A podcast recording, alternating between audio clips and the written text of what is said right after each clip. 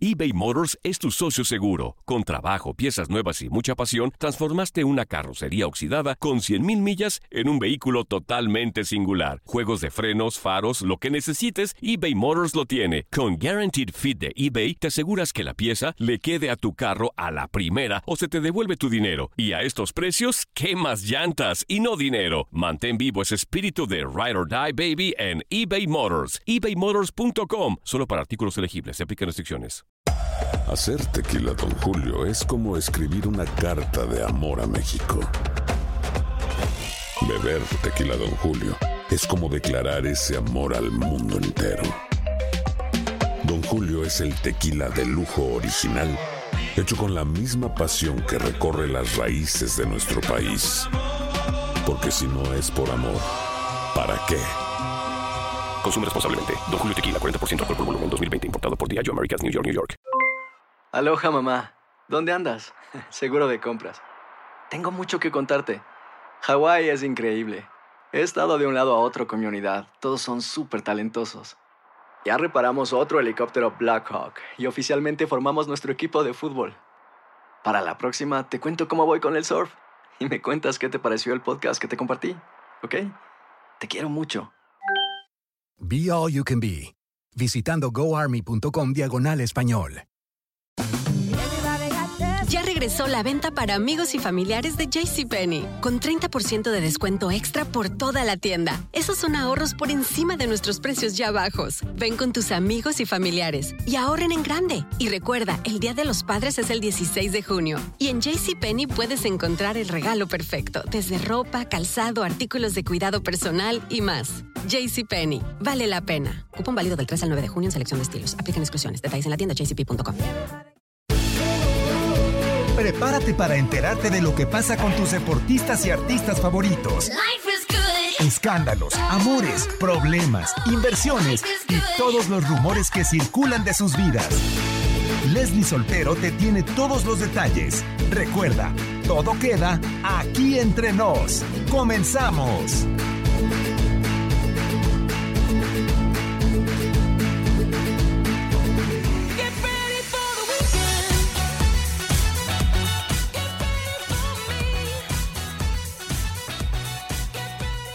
Get ready, get ready, get ready. ¡Woo! Me emociono.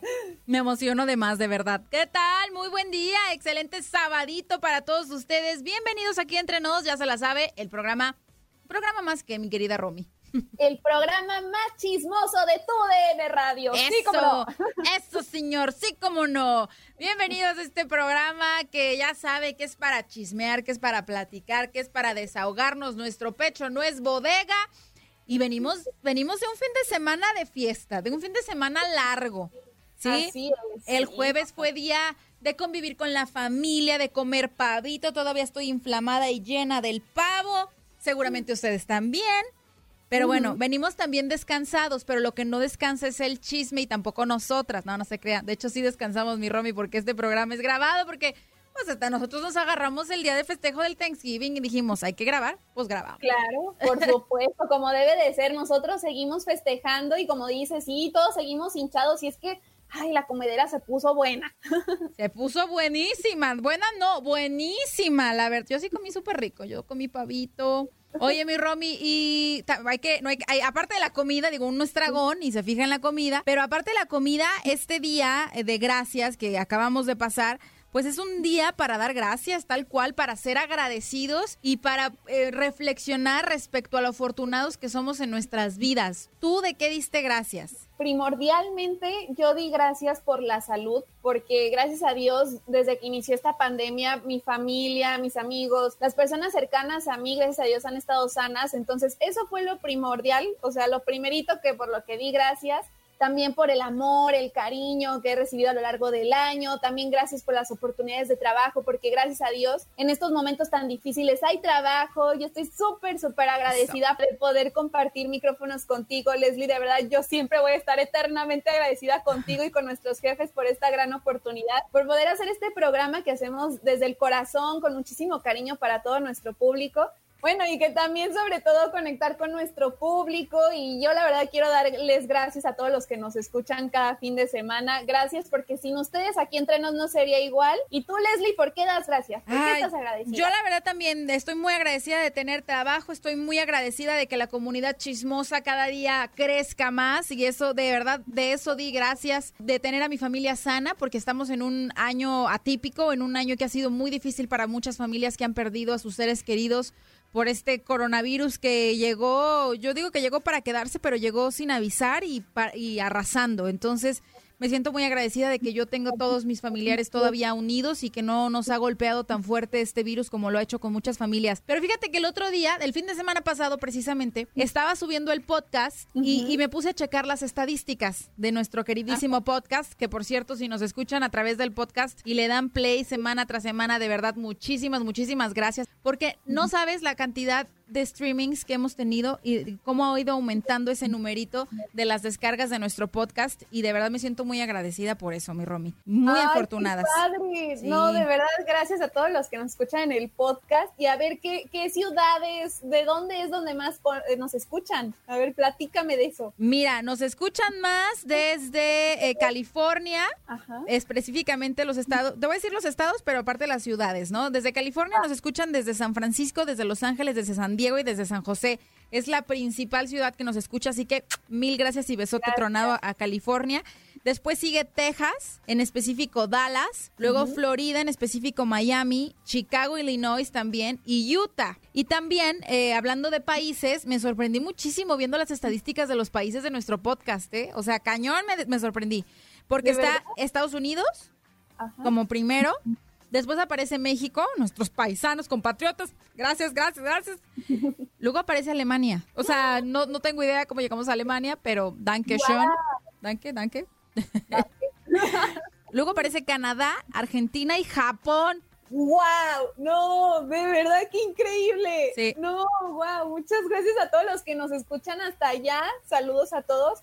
Yo creo que voy a, empezar a, a aprenderme algunas frasecitas este, pues en alemán. Sí. Y también para saludar a todos los que están en Japón, no, de verdad, guau, ¿eh?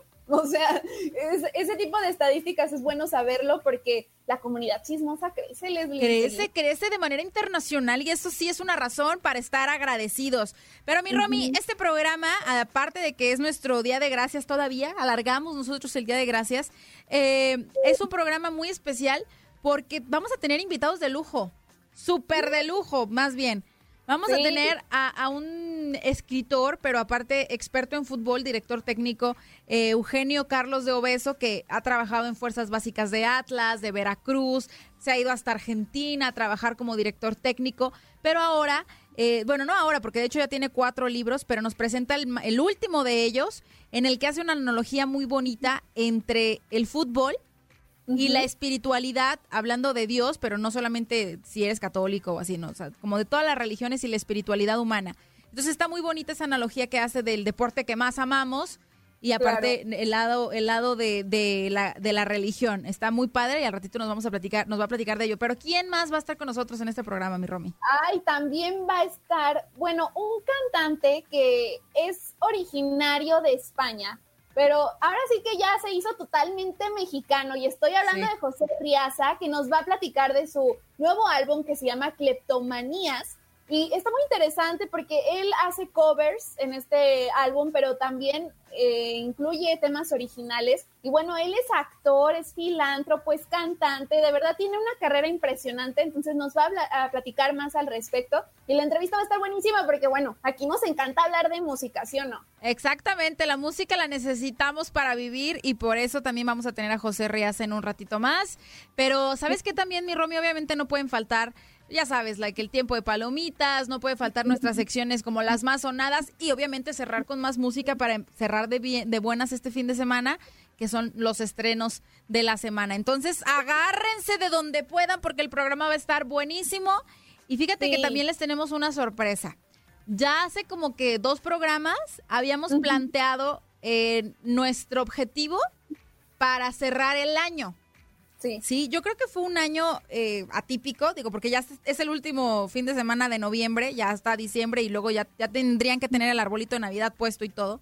Porque se nos va de volada, se va a acabar el año de volada. Y un año que estuvo lleno de, de muchas cosas, o sea, de mucho escándalo y sobre todo también eh, por, el, por el tema del COVID, todos estábamos en nuestras casas desesperados y demás, y eso a nosotras nos dio muchísimo tema para platicar.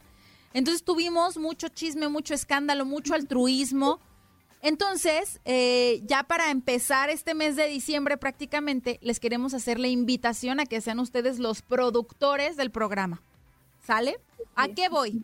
Para nuestro último programa del año, digo, todavía falta un mes, pero acuérdense que mujeres prevenidas valen por mil y hombres también, entonces pues bueno.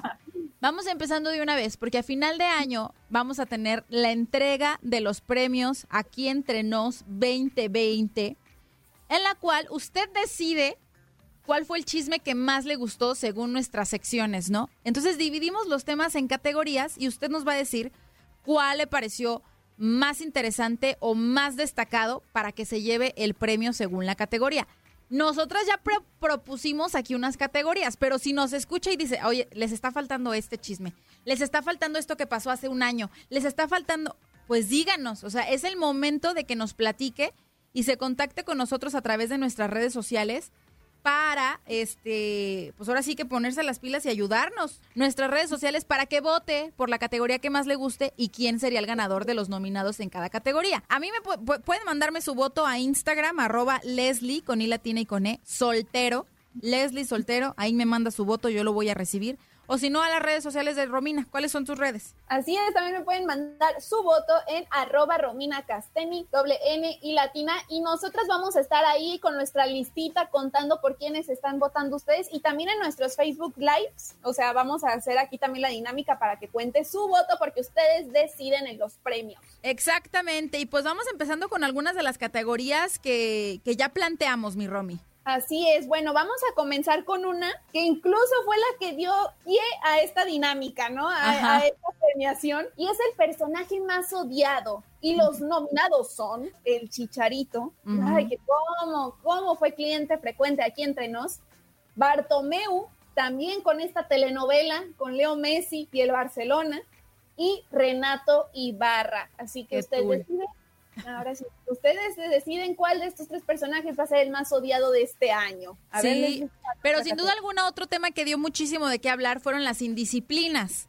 Las indisciplinas, dígase por equipos, por en individual y demás. Ah, vaya que en la de chico malo, chico malo, ¿cómo metíamos a los indisciplinados, los que hacían pachangas, valiéndole cacahuate eh, el coronavirus? Y algunos de los nominados que nosotros estamos proponiendo en esta categoría son las siguientes. Obviamente no puede faltar Chivas, en general Chivas que tuvo indisciplinas al por mayor, que hasta tuvieron que tener una medida drástica de cero tolerancia a las indisciplinas.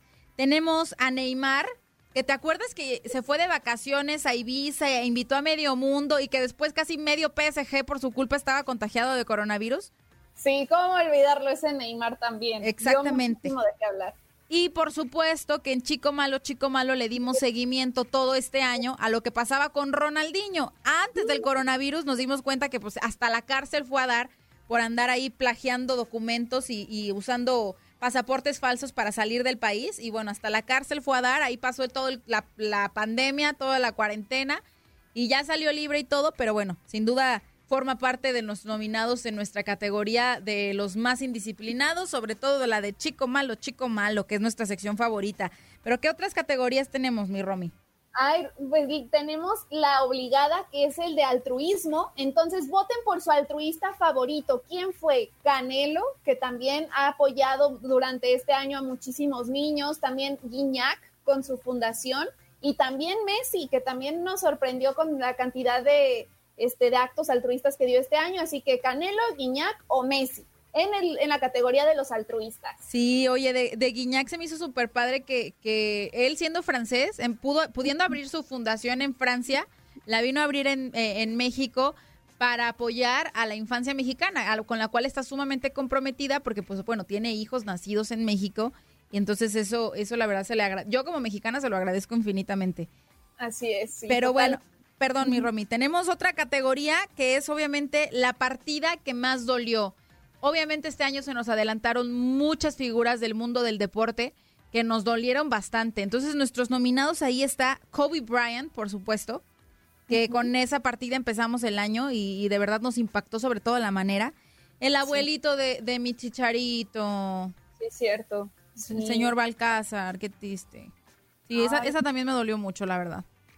Sí, las dos, las dos pérdidas fueron muy emotivas y pues adelantaron en el camino, pero como dicen por ahí, el show tiene que continuar. Hay muchísimos, ¿eh? La verdad es que sí hubo muchas partidas. Yo me acuerdo también una muy sensible es la de La Parca, que también se nos fue este año, pero ustedes voten por los nominados que quieran tener en esta categoría y qué partida les dolió más. ¿sí? Así es. También las paternidades más esperadas, Leslie. Este año, ahora sí que nacieron muchos, muchos bebés, así que muchos deportistas se convirtieron en papás, como el Chicharito, que por segunda ocasión, pues se convierte en papá y recibe a su niña Nala. Carlos Vela también, Raúl Jiménez estrenó como papá, Julio César Chávez Jr. también, hasta casi casi hace todo un reality show del nacimiento de, de, su, hijo, y también Alex Morgan, que se convirtió en mamá. Así que voten por su favorito. Ay, Dios mío, yo, yo en esta votaría por Raúl Jiménez, la verdad es que me encantó, o sea, fue como un bebé, el bebé que yo más esperaba del mundo de los deportes, sí. Yo también votaría por Raúl Jiménez, pero bueno, a ver cómo nos sorprenden los resultados. Oye, en uno de los bloques que no pueden faltar en nuestro programa, que es Tiempo de Palomitas, dimos infinidad de recomendaciones de series documentales que tienen que ver con el mundo del deporte eh, y que están plasmados en el séptimo arte en el cine. Entonces usted también vote en esta categoría de la mejor serie o la mejor, o la mejor película en nuestra sección de Tiempo de Palomitas. Está la de Match Day, que tiene que ver con Messi y el Barcelona, que está buenísima, la verdad. Es que, es que no sé a cuál irle. Están todos los adelantos que les dimos de la próxima entrega de Space Jam. ¡Ay, sí, cierto! ¿O qué tal, qué tal el documental de Maradona que hasta demanda llegó porque después se arrepintió de dar los permisos para hacer la, la serie de su vida, ¿no? Pero también está, obviamente, la que no puede faltar, es la de Last Dance sobre Michael Jordan este, creo que fue una de las más destacadas, pero usted vote. Yo creo que esta se la lleva fácil, fácil Last Dance, pero ahora sí que usted es el que va a decidir. Sí, el público va a decidir, pero yo creo que va a estar reñido con Match Day también. Sí. Porque los fans de Messi y el Barça se van a hacer sonar. Pero a ver, ¿qué otras categorías tenemos? Los mexicanos exitosos, Leslie, que también este año nos llenaron de orgullo, como ah. Renata Tarazúa, Carlos Ortiz, Abraham Anser, Julio Urias y Checo Pérez. Así que voten por su favorito, porque de verdad. Yo, híjole, yo creo que se la lleva Julio Urias porque es el deporte más seguido, ¿no? Como las grandes ligas del béisbol. Y por el triunfo que tuvo este año, pues yo creo que sí se la lleva Julio Urias. Pero sin duda alguna, de verdad hubo mucho, mucho mexicano haciendo de, los, de las suyas. O sea, Checo Pérez, que ahorita también mencionaste. O sea, Checo Pérez que también logró su podio en ay, se me fue el nombre, en Turquía. También ahí, obviamente no lo podemos olvidar. Renata Zarazúa, ¿cuántos años tuvieron que pasar para que una mexicana llegara al Roland Garros en el tenis? Ya sé, y a pesar de que no, no ganó, pero llegó, o sea, llegó ahí después de tantos años hizo un papel muy, muy importante. Entonces, ay, no sé, yo sí votaría por Renata, la verdad. Ay, Dios mío, también lo que, lo que hizo Carlos Ortiz, también tuvieron que pasar más de 40 años para que un mexicano ganara en el golf. En un, en un, en un Masters, o sea, fue en Houston, en el Houston Open, pero en una competencia del PGA Tour. Entonces, la verdad es que sí, muy orgulloso de los triunfos de los mexicanos. Pero otra categoría que también va a estar incluida en los premios aquí entre nos 2020. Ay, suena como si fuese. premios aquí entre nos. aquí entre nos, nos, nos, nos. Ay, voy a hacer la cortinilla como los, como hacen las, las estaciones gruperas, ¿no? Pero otra de las categorías que también no sabía cuál irle, no sabía qué nominados tener, los peores osos en redes sociales. Uy, no, buenísimo. Hubo muchísimo de qué hablar. Oye, para los guatemaltecos que nos escuchan, los osos son los ridículos, las vergüenzas, las peores vergüenzas a través de redes sociales. Eh, yo creo que aquí no podemos dejar pasar a Maradona. ¿Te acuerdas que estaba en una fiesta, baile y baile y baile, que hasta se bajó el pantalón y nos enseñó las pompeyas? Sí, no, ¿cómo olvidarlo? O sea, se hizo viral el video y no, o sea, de verdad sí es uno de los peores osos de este año. Exactamente. ¿Qué otra cosa podíamos esperar de Maradona? ¿no? Ah, eso sí, tienes toda la razón. ¿Qué más podíamos esperar? Pero también están los osos de Julio César Chávez Jr., que fue cliente frecuente. O sea, realmente en la de Trending Topic y Ridículos fue el, fue el cliente frecuente. Lo vimos bailar en tacones, lo vimos cantar, lo vimos echarle tiros a medio mundo. Pobre, hasta su papá le echó burla de que cuando nació su hijo, ¿te acuerdas? De que ahora sí, este va a ser el bueno. Oye, pero es que no, de verdad, Julio César Chávez es experto en llamar la atención y hacer polémica en sus redes. Le encanta, le encanta hacerlo. Definitivamente, pero hablando de los osos, pues hay muchos más nominados. También tenemos a Higuera, que se le fue ahí un tweet sin querer y publicó una foto desnudo que duró de que dos segundos, pero luego la borra, ¿no? Y otro que también andaba publicando de más por error fue Jonathan Dos Santos, que lo vimos en la cama con una chava. Sí, que pensaban que era Kylie Jenner. Exacto, pero después resultó pues, que no iba a ser Kylie Jenner, pero que también, o sea, se les pasó y lo publicaron por ahí. ¿Qué otra categoría?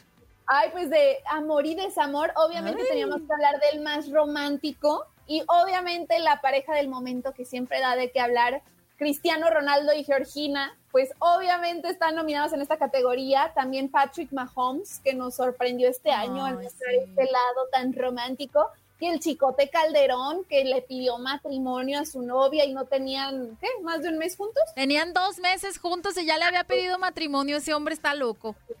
Sí, entonces vamos a ver por quién vota la gente en la categoría del más romántico. Yo la verdad, mi voto es para Cristiano, Ronaldo y Georgina. Ay, no, mi voto va para Patrick Mahomes. La manera en que le entregó el anillo cuando entregaron los anillos de la NFL, que estaban esperando a su bebé y cómo nos compartieron todos los detalles de su, de su embarazo. Ay, no, los más románticos y los que derraman miel son Patrick Mahomes y su novia de toda la vida, porque son novios de toda la vida. ¿Sabes también quién estaría bien en esta categoría, Leslie? ¿Quién?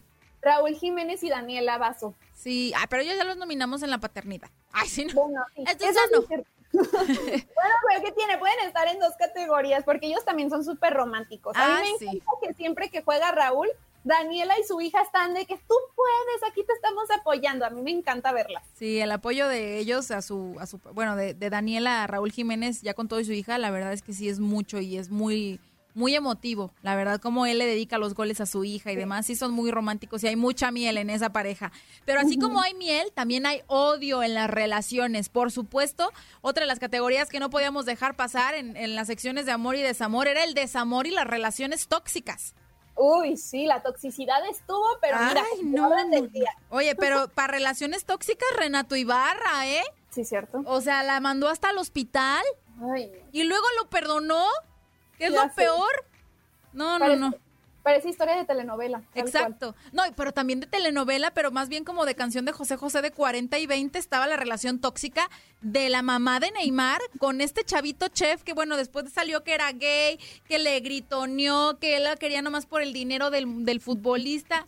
Esa relación sí fue súper tóxica y usted tiene que decidir en esta categoría, está muy reñida. la verdad, sí, ya con ellos dos y nos falta uno más, ¿no? ¿Quién más está nominado? Está nominado Neymar con, mm. con Natalia Barulich, la exnovia de Maluma, que fue toda una telenovela que si le mandaban indirectas con la de Hawái o no. Esa es otra de las relaciones más tóxicas que está nominada en esta categoría. Oye, qué difícil, ¿eh? Qué reñido. Yo creo que, ay no, no sé por cuál votar, la verdad. Y yo, la verdad es que tampoco sé cuál. Y los vamos a poner aprietos a todos.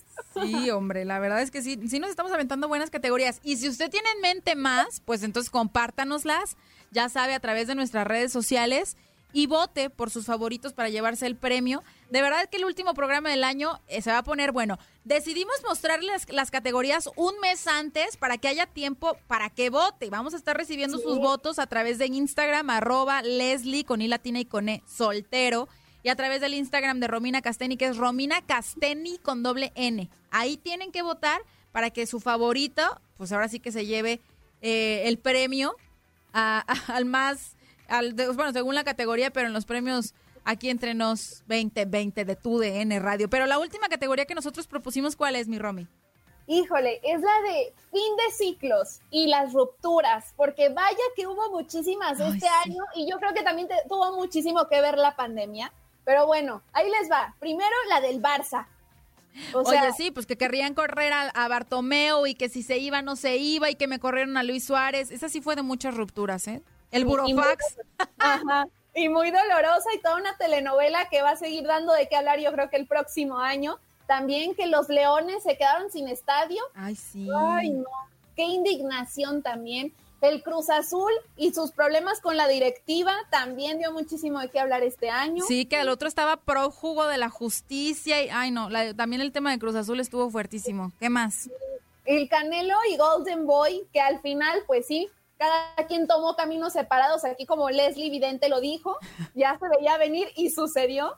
Y también la Fórmula 1 y el Checo Pérez, o sea, todas las discrepancias que hubo, el problema, entonces. Sí, la verdad es que pobrecito, la, la antes escudería Force India, pues que ya no le tenía lugar, que porque le iban a dar su asiento al hijo del dueño, que no sé qué. Pobrecito. y la verdad, pues después de hacer las cosas súper bien y tener, o sea, casi todos los puntos que tenía la escudería eran por Checo Pérez. Y él, él llegó hasta el lugar cuatro de, de los líderes de los pilotos y que te digan, no, pues aunque seas el mejor y aunque nos estés dando un montón de puntos, ya no vas a tener lugar porque pues se va a quedar el hijo del dueño. Ay, ay, ay, pues ya se nos fue el tiempo presentando todas estas categorías, ya se la sabe, vote por sus favoritos a través de las redes sociales. Nosotros vamos a hacer un corte comercial, pero no se despegue porque tenemos una invitada de lujo y los que ya les dijimos al principio, quédese aquí entre nos, el programa más chismoso de tu DN Radio, no le cambie.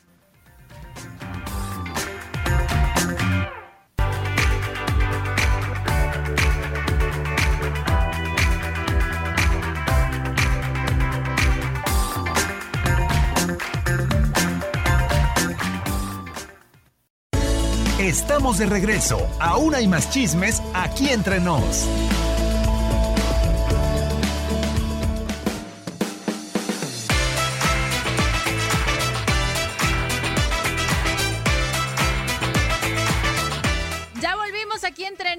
Y se los prometimos y se los vamos a cumplir que teníamos invitados de lujo en este programa especial que venimos de dar gracias por el Thanksgiving y de verdad nosotros estamos sumamente agradecidas de tener a una gran mujer, inspiración para muchas otras mujeres y para hombres también, niños sobre todo, que, que buscan tener una carrera en el mundo de los deportes, en el mundo del fútbol.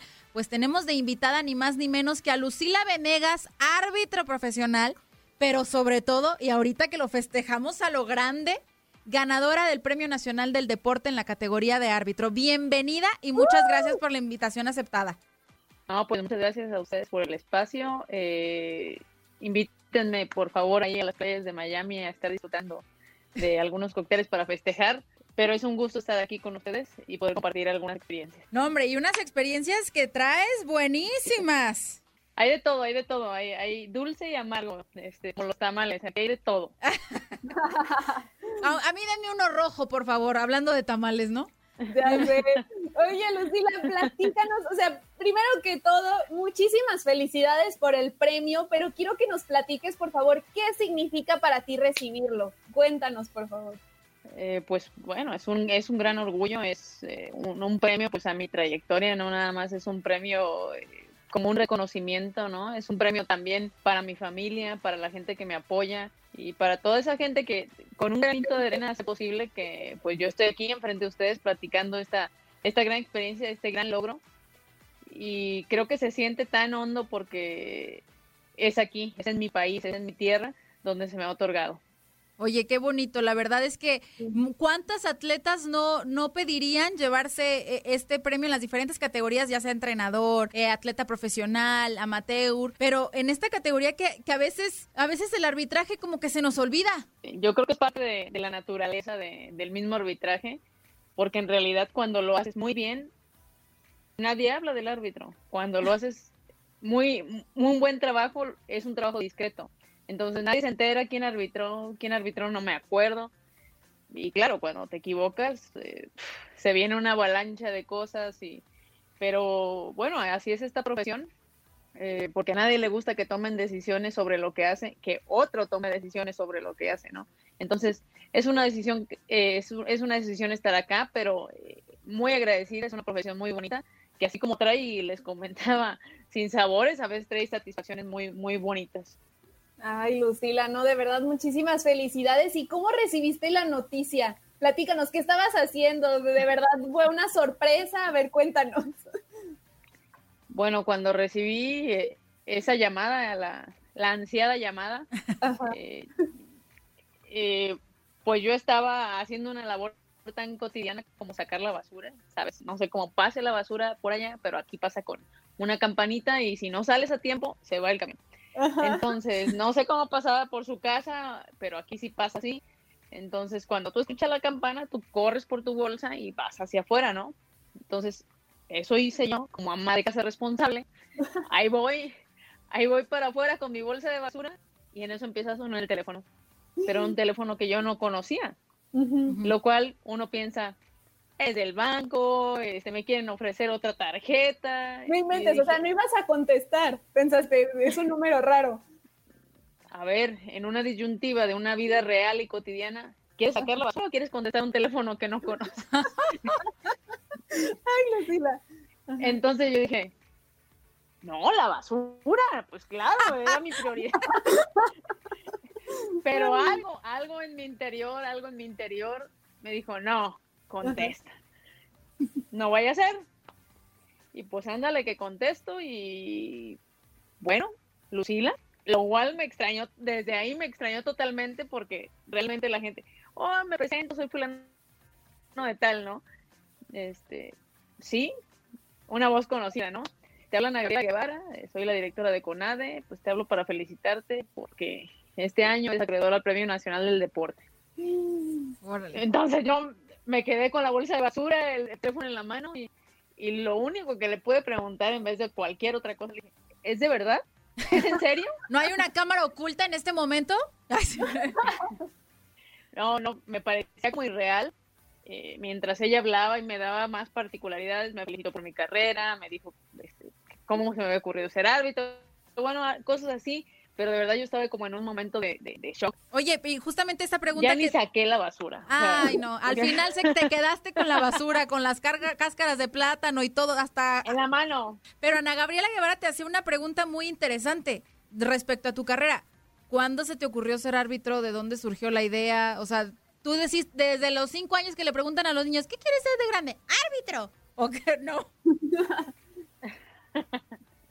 No, no, no, no, no. Yo creo que en realidad, eh, bueno, no he escuchado ninguna historia que sea ahí como, como circunstancial de que siempre quise ser árbitro. Bueno, nada más una persona que conozco y es mi asistente y es mi amiga Maite Chávez, que le dije que tú naciste con la bandera y quiero ser árbitro, papá, quiero ser árbitro, llévame.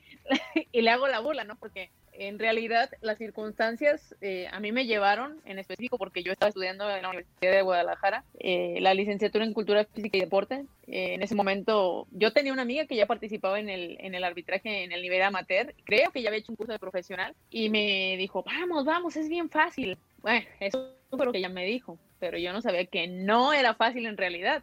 Tú vas, porque me invitó a una liga de colegios de niños, tú vas y dices que seas arbitraje cuando te preguntan, tú dices, sí, aquí tengo mis reglas, ten, yo te las presto. Y las lees y yo, tú ya estás para el sábado. O viernes, no recuerdo qué día era. Pero bueno, al final yo fui, dije que sí, que era lo más fácil. Me dieron mi primer partido en septiembre del 99 y eran eh, una categoría 93, eran niños de 6 años. Pero cada niño llevaba a su papá, a uno o a dos. Entonces, me fue muy mal, me fue pésimo. Eh, un gol que si era no, no lo marqué y otro que no era lo, lo anulé y, y, el que sí era bueno lo dije era fuera de lugar porque pues no era lo mismo leer que, que interpretar, ¿eh? Y pues en ese momento me di cuenta que no sabía nada. Oye, con, ganas hasta de tirar la toalla, pero no, o sea, hasta al contrario, te picaste y dijiste, si me fue mal, ahora me tiene que ir bien y te picaste en la profesión. Pues más bien ahí dije, a ver, tus reglas no me sirvieron de nada, explícame cómo es esta regla del fuera de lugar, porque realmente no la entendí. Eh, a ver, aquí, ¿qué, qué, qué significa que si golpeé el travesaño? ¿Qué es el travesaño? Ah. Este, recuerdo que hice muchas preguntas eh, y como bien lo dices, Leslie, eh, me quedé ahí como en esa parte compactada, ¿no? De, de verdad, ¿seré tan mala para hacer esto? Y bueno, y al final sí, le agarré un poquito de amor a la, profesión. Eh, me, nos fuimos yendo a más partidos, fuimos por toda la comarca de Chapala, nos fuimos eh, en todos los ranchos que te puedas imaginar, en un barrio muy fino que se llama Arroyo Hondo, si no lo conocen, no vayan. Ah. Este, pero pasamos por tantas, tantos lugares y tengo tantos recuerdos de y cada vez, e incluso hasta que, bueno, ya me fueron pegando en una liga de maestros, ni ahí en Arroyo no me, nunca me tocaron un cabello y en una liga de maestros un maestro me pegó en la cara. Ándale. Eh, y tengo tantos recuerdos que incluso con ese, ese recuerdo que no es muy agradable, me siento feliz, feliz de haber decidido, feliz de que mi amiga insistiera porque recuerdo que le dije, tú ocupas madrina para todo. A la que le gusta arbitrar es a ti, a mí no me estés molestando, por favor. Pero insistió, insistió hasta el cansancio, insistió hasta que yo terminé haciendo el curso de árbitros profesionales en 2003 y bueno, en 2005 me ingresé al arbitraje profesional y así, bueno, con esa tragedia empezó mi carrera, es mi, mi primer paso en el arbitraje. Oye, y hablando de cosas bonitas y de, y de buenos recuerdos que vas eh, cosechando a lo largo de tu carrera, obviamente eh, el haber recibido el Premio Nacional del Deporte, el cual estamos festejando ahorita a lo grande, eh, es uno de ellos. Pero eh, tu trayectoria, que como ahorita me, platicabas, comenzó en el 99, ha sido también o ha, ha, sembrado y después has cosechado otros reconocimientos importantes. ¿Qué otros reconocimientos has recibido? Sí, bueno, en 2017 y 2018 fui nombrada como la mejor árbitra de CONCACAF. Wow. Eh, y si bien me sentía muy feliz eh, porque ese premio, el 30% nada más era de la gente que había votado por ti, el resto lo eligió la prensa, los, las jugadoras y, y, los coaches de los equipos. Entonces me sentía muy feliz porque la misma gente que estaba en tu entorno decidió, decidió a base de, tus, de, todas las decisiones y de todos los partidos que hiciste que merecías o no merecías el premio. Entonces me sentí muy bien, dos años consecutivos. Fue, fue para mí un, un incentivo muy grande.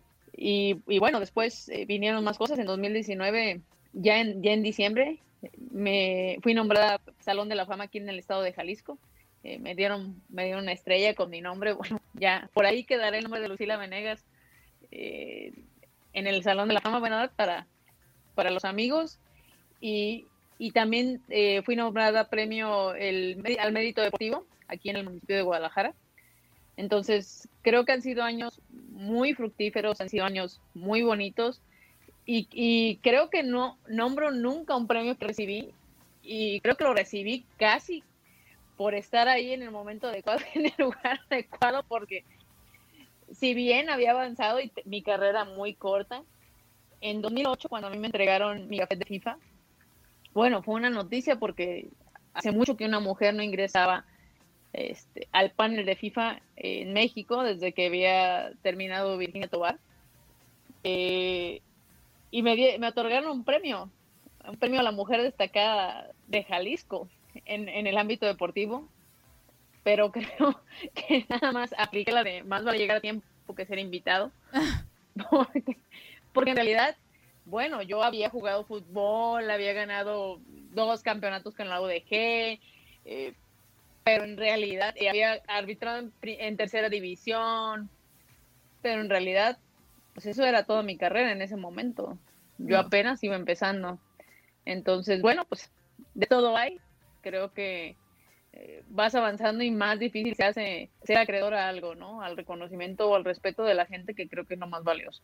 Por supuesto. Oye, Lucila, y entonces, ¿cuál es la clave de tu éxito? Uy, pues ser, pues ser sincera conmigo misma, eh, aprender de mis errores, recuperarme rápido, porque esta carrera del arbitraje es de recuperarse rápido de los errores y no, y no es el que menos se equivoca, ¿no? Que a veces es así, pero bueno, el error siempre es implícito, a veces cuesta más, hay golpes que duelen más, pero aprender de uno mismo, aprender de uno mismo, tener los pies, los pies bien puestos en la tierra, caminar a paso firme y ser constante, porque creo que lo que me ha hecho hasta hoy es el día a día.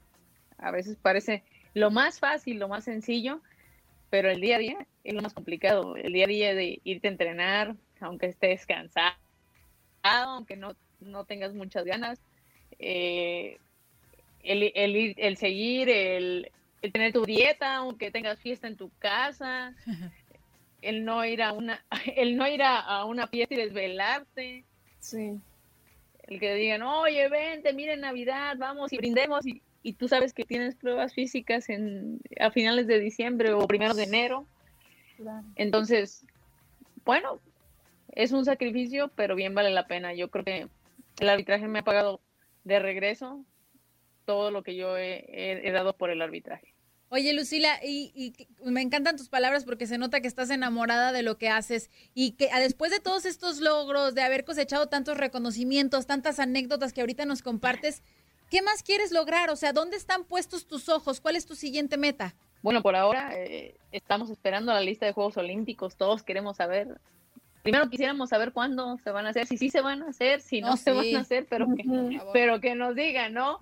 Eh, estamos ahí esperando eh, si bien la eliminatoria ya se hizo, nos fue muy bien, pero estamos en espera. Entonces, no sé qué planes hay para este siguiente año. Las eliminatorias se quedaron también en espera.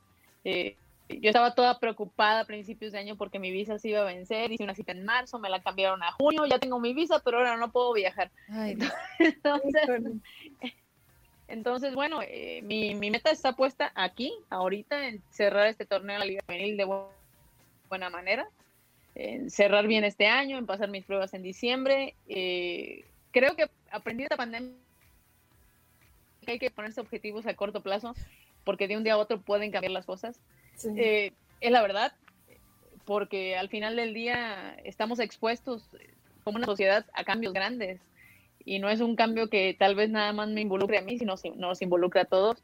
Y bueno, por ahora cerrar bien este torneo, esperar en corto a ver qué pase para el siguiente año y no quiero planear más ahora porque espero que todo se solucione, que, vaya bien.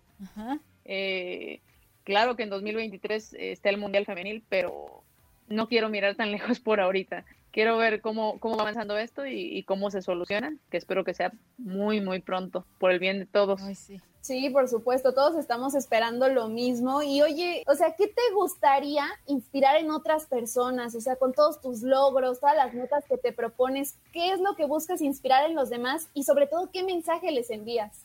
Pues a mí me gustaría inspirar disciplina, constancia, que creo que es, que es un valor tan, tan, tan complicado a veces y uno lo ve, muchos chicos, muchas chicas ahora dicen, ah, no puedo, listo, lo, abandonan.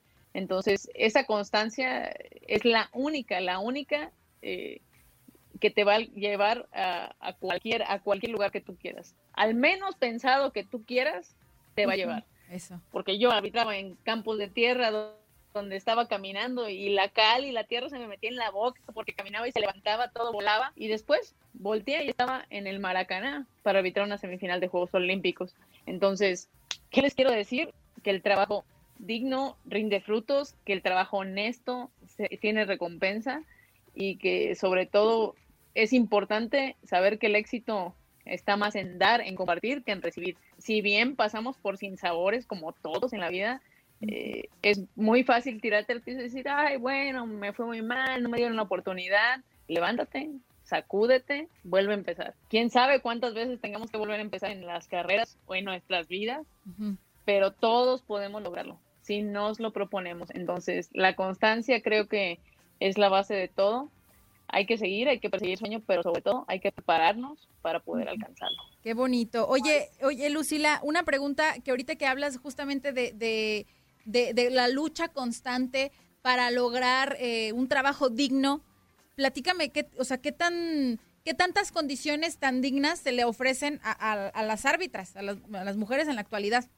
Pues mira, ahorita eh, sí hemos, hemos evolucionado un montón de, de como estábamos antes. Incluso hay estadios de, de primera división, de liga, que hay dos vestidores, ¿eh? el, estadio de aquí, de las, de las Chivas de Guadalajara, tiene un vestidor para árbitras y un vestidor para árbitros. Y es más pequeño de las árbitras porque regularmente en un equipo de árbitros va una o dos personas y los demás son varones, ¿no? Claro. Pero eso me llamó la atención de inicio que hay equipos que ya lo piensan. Y si los equipos piensan, toda la gente también lo puede ver. ¿A qué voy? Que las condiciones sí han mejorado mucho para las mujeres, que la mujer ya puede hacer carrera en el arbitraje, que ya no somos invisibles en, en cuestión de que, bueno, arbitro en primera en tercera división, en segunda división, pues los partidos no se televisan, pero hoy por hoy las mujeres están en la liga femenil. La liga femenil se transmite, la puedes ver del otro lado del mundo. Entonces, las mujeres eh, están visibles, están aprendiendo, están teniendo un desarrollo y, una proyección impresionante. Vamos a ir avanzando en la liga, o sea, la liga por naturaleza tiene que ir evolucionando y creo que ahí habrá, eh, digo, también otras condiciones diferentes ya en el futuro, pero por hoy creo que en comparación de lo que había antes, estamos totalmente eh, a pasos, a pasos, millones de pasos lejos de donde yo empecé. Y para ponerles un ejemplo que para mí me partido, como asistente de tercera división profesional, llegué tan feliz porque me pagaron 700 pesos. Entonces yo llegué con tan feliz con ese dinero y llegué y le dije, mamá, ten, te doy mi primer partido de tercera división profesional. Y, eran más o menos el, equivalente. Porque podía aportar a la casa. Perdón, el, equivalente, ahorita que estamos aquí en la Unión Americana, o sea, 700 pesos, ahorita sería un equivalente más o menos a 35 dólares. No es nada. Y hoy estamos muy lejos de eso. O sea, en tercera división, creo que el asistente de tercera división gana 2.600 pesos. Bueno, también estamos hablando que la inflación y todo, pero las condiciones han mejorado. Sí han mejorado y, creo que no solo para las mujeres, para todos. El fútbol avanzado, hemos crecido, pero bueno, ahí les doy un ejemplo de cómo ha evolucionado esto del fútbol. Eso. Perdón, Romina. No, no, no, no te apures para nada. Y entonces, ¿consideras que sí se le ha estado brindando apoyo al fútbol femenil en México? Porque también nosotras en, aquí entre nos siempre tenemos nuestra sección obligada de las fregonas y hemos contado la historia de tantas chicas futbolistas que han decidido saltar, o sea, de, estar en la Liga MX femenil se van a otros países. Y a veces nos llama la atención que decimos, de verdad es impresionante cómo cada semana hay noticias de este tipo. Entonces, con lo que tú nos platicas, que has visto cómo ha evolucionado, realmente sí se les está apoyando, ¿cierto? Eh, yo creo que el mejor apoyo es que alguien más o a donde ahí te puedan ver. Porque si alguien no puede ver el trabajo que tú haces, simplemente eres un nombre en un papel. No existes, eres, eres alguien más en la lista, en el, en el listado de alguien. ¿no? Ah, sí, la Liga Mexicana, aquí están estas jugadoras de tal club, bla, bla, bla. Pero si tú prendes la televisión y cada fin de semana puedes ver a las muchachas y esta muchacha que bien juega, ya la habíamos visto en otro partido, ¿no? ¿Qué tal si le invitas a hacer unas pruebas a este club? y, y, ahí está, Ahí está la oportunidad. Creo que el, apoyo más grande, porque leía yo eh, un, estudio que hicieron, que, en realidad las mujeres, a diferencia de los hombres, eh, muchas se preocupan primero por su preparación académica. Inclusive, aún si se les ha ofrecido jugar en Europa. Caso de ello, de Ina Castellanos, que siendo una estrella de sub-17, colombiana, decide, en vez de irse a jugar a Europa, irse a jugar a una universidad en Estados Unidos. Lo cual ella toma la beca, termina su carrera, por ello ya está jugando en Europa. Wow. Entonces, ¿qué quiero decir? A veces el apoyo no existe, a veces la oportunidad no existe, pero si, si tienes la oportunidad de poder salir de este nicho tan a gusto que tal vez eh, sea cómodo, ya tienes tu equipo, conoces a tus compañeras, pero si quieres dar el salto, tienes que estar preparada y tienes que priorizar lo que quieres, ¿no? O sea, quiero jugar, quiero estudiar, qué quiero para mi futuro. Creo que en esa parte las mujeres son como más previsoras, ¿no? Dices, ay, no, ¿qué tal si me lesiono? Mejor estudio una carrera. Eh, ¿Qué tal si, si luego quiero ser mamá? Tengo que tener un respaldo, ¿no? Y, y bueno, caso contrario a estrellas de fútbol, ¿no? que también los, eh, las ligas y, la proyección y, los sueldos son estratosféricos, pero eh, en general creo que la mujer ha avanzado mucho, mucho, mucho camino en eso. Eso. Oye, la verdad, Lucila, me encantaría dedicarte un programa completo, porque de verdad es que me, me, encanta platicar contigo, me encantan los mensajes que nos transmites y de verdad te agradecemos muchísimo que después del pachangón que te diste en, el, en la entrega del Premio Nacional del Deporte nos hayas aceptado la llamada.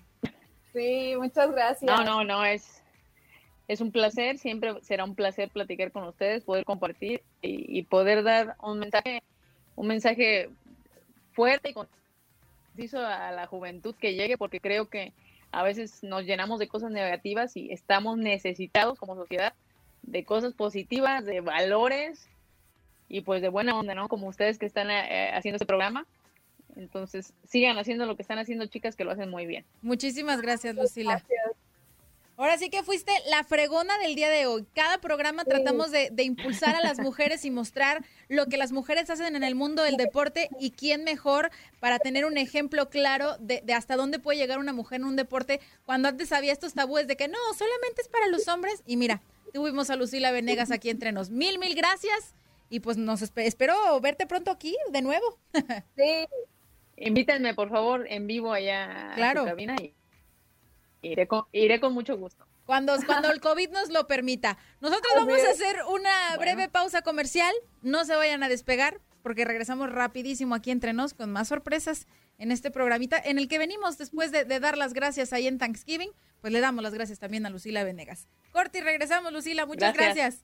Gracias. Gracias.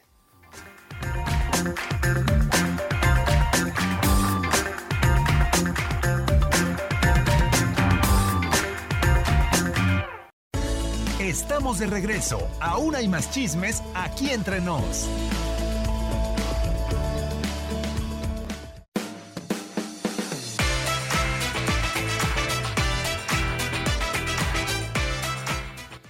De regreso aquí entre nos. Gracias por seguir con nosotros en este programa que como se lo prometimos, se la cumplimos. Muchísimos invitados para platicar de diversos temas y ya tenemos en la vía telefónica, mi Romy, conectado desde Guadalajara al director técnico, pero también escritor Eugenio Carlos de Obeso. ¿Qué tal? ¿Cómo está? Buen día.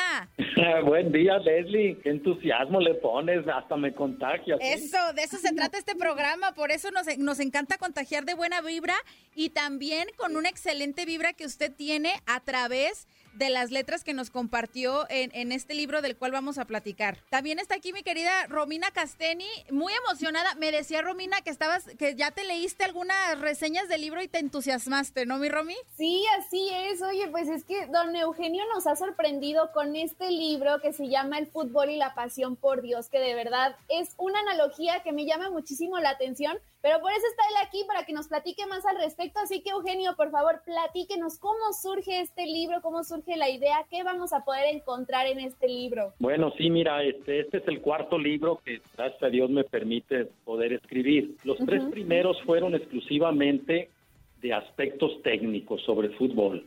99.5 alternativas de táctica fija, sin técnica no hay táctica, y diferencias entre achique y pressing fueron los tres títulos de los anteriores. Y este surge estando yo en Córdoba, en Argentina, en un aislamiento que fue radical, fue muy fuerte, estando en el departamento ahí que, que, me rentaba el club Talleres de Córdoba, el cual fui invitado a trabajar allá como director de las escuelas de fútbol, estando solo, este, dije, necesito hacer algo. Al principio pensé que esto iba a durar tres, cuatro días, pedí la computadora al club de esas de escritorio y me puse a escribir y dije, bueno, ¿qué es lo más importante? ¿Qué es lo que me ha mantenido durante toda mi vida? Dios, claro está, y en muchas ocasiones me he olvidado de él, pero él nunca se ha olvidado de mí. Entonces quise hacer una analogía del fútbol que es muy atractivo de por sí. A toda la gente le gusta, aunque no conozca, pero todos sabemos de fútbol y al que nos gusta, bueno, pues aún más. Dije, necesito llegar de esta manera a la gente y sobre todo a los jóvenes que siento que les hace mucha falta la vida espiritual. Se están basando mucho en las cosas materiales, en, los coches de alta gama, en los celulares, etcétera, etcétera. Entonces dije, bueno, necesito hacer algo que sea atractivo primero, como para darles el dulce, la anestesia, e irlos, irlos induciendo a, a, lo que es a lo que es la religión, ¿verdad? A lo que es Dios que en este caso yo soy católico, pero está hecho para todo tipo de público y todo tipo de creencia. Es lo que es lo que le iba a preguntar, porque incluso hay quienes ven el fútbol como su religión, tal cual. O sea, el fútbol es un es un deporte tan seguido a nivel mundial que vemos incluso a gente más apasionada por el deporte que a una religión como tal. Y efectivamente, como tú lo dices, Leslie, en Argentina, este, consideran a, a Diego Armando Maradona algo extraordinario y para mí simplemente fue un jugador con grandes condiciones, que Dios le da las facultades para jugar al fútbol, pero hasta ahí, ¿verdad? Hasta ahí, no, para mí no es ningún ejemplo para la juventud ni mucho menos. Y así en cada uno de los temas, este, me baso primero en alguna frase, luego de ahí trato de darle una continuidad, un desarrollo, ¿no? Oye, está padrísimo eso, ¿no, Romy? lo que platicamos aquí muchas veces y que creo que usted también eh, comentó ahorita, un tema recurrente en el programa que comentamos es que muchas veces los jugadores, más allá que concentrarse por, por dar un buen fútbol, por tener un buen trabajo y demostrar que son buenos en lo que hacen, como que nada más les importa el bluff, nada más les importa presumir el dinero que adquieren, porque pues es una carrera en la cual sí se hace dinero, pero con este libro me imagino que busca también inspirar a la juventud, como bien lo dijo, pero ¿qué más busca inspirar con este, con esta, con este proyecto? Efectivamente, mira, el jugador de fútbol gana cantidades utópicas, ¿verdad? O sea, que así está diseñado. El fútbol es una gran industria, es un gran negocio. Entonces aquí también yo doy algunas sugerencias de cómo el jugador de momento de ganar en fuerzas básicas o divisiones inferiores o la cantera, como le quieras llamar a los jóvenes, que ganan nomás para el camión y el desodorante y de repente de un año a otro ganan cantidades que no saben manejar, se suben a un ladrillo y se marean, se les olvida que el verdadero dueño para mí del fútbol es el aficionado. Ah, sí, es aficionado que muchas veces con sacrificio va a ver un espectáculo que realmente no es digno del esfuerzo que hace ni del dinero que cuesta el ir. Y los jugadores, como tú bien lo dices, se preocupan y ocupan ahora más, no todos, pero la mayoría en cuantos eh, vieron su, su publicación, cuántos likes, cuántos caritas. En este libro, por eso trato yo, y aquí hay, por ejemplo, eh, el ego, es una envoltura de nuestra conciencia, ¿no? Entonces ahí explico, trato de dar la experiencia que me ha dado la vida durante más de 24 años de andar en la formación de jóvenes y en puestos directivos y en, equipos profesionales, de lo que representa el ego, esa máscara que muchas veces nos impide ser como realmente somos, ¿no? ¿Qué, mensaje tan importante es el que usted da en este libro que sin duda siento que llega en un momento indicado, como lo comenta Leslie aquí? Este, damos muchas notas de las indisciplinas de los jugadores y nosotras siempre comentamos que llega un punto en el que pierden el piso, ¿no? Y usted lo está diciendo, lleva muchísimos años ya formando jóvenes. Por favor, platíquenos más sobre los equipos con los que ha trabajado. Este, ha estado en México, en algún otro país. Platíquenos más al respecto, por favor. Bueno, yo inicio en el 96 en Atlas de Office Boy, pues de, el IBM de Marcelo Bielsa. y veme a traer un refresco, y veme a traer esto. Y veme y tráeme a los niños, a las niñas de, del kinder pero yo en ese momento con toda la necesidad, con cuatro hijos, imagínate, y, y, llegando de Canadá y bueno, en fin, ahí ahorita ya lo platico así como anécdota, pero en esos momentos no te calienta ni el sol, pues.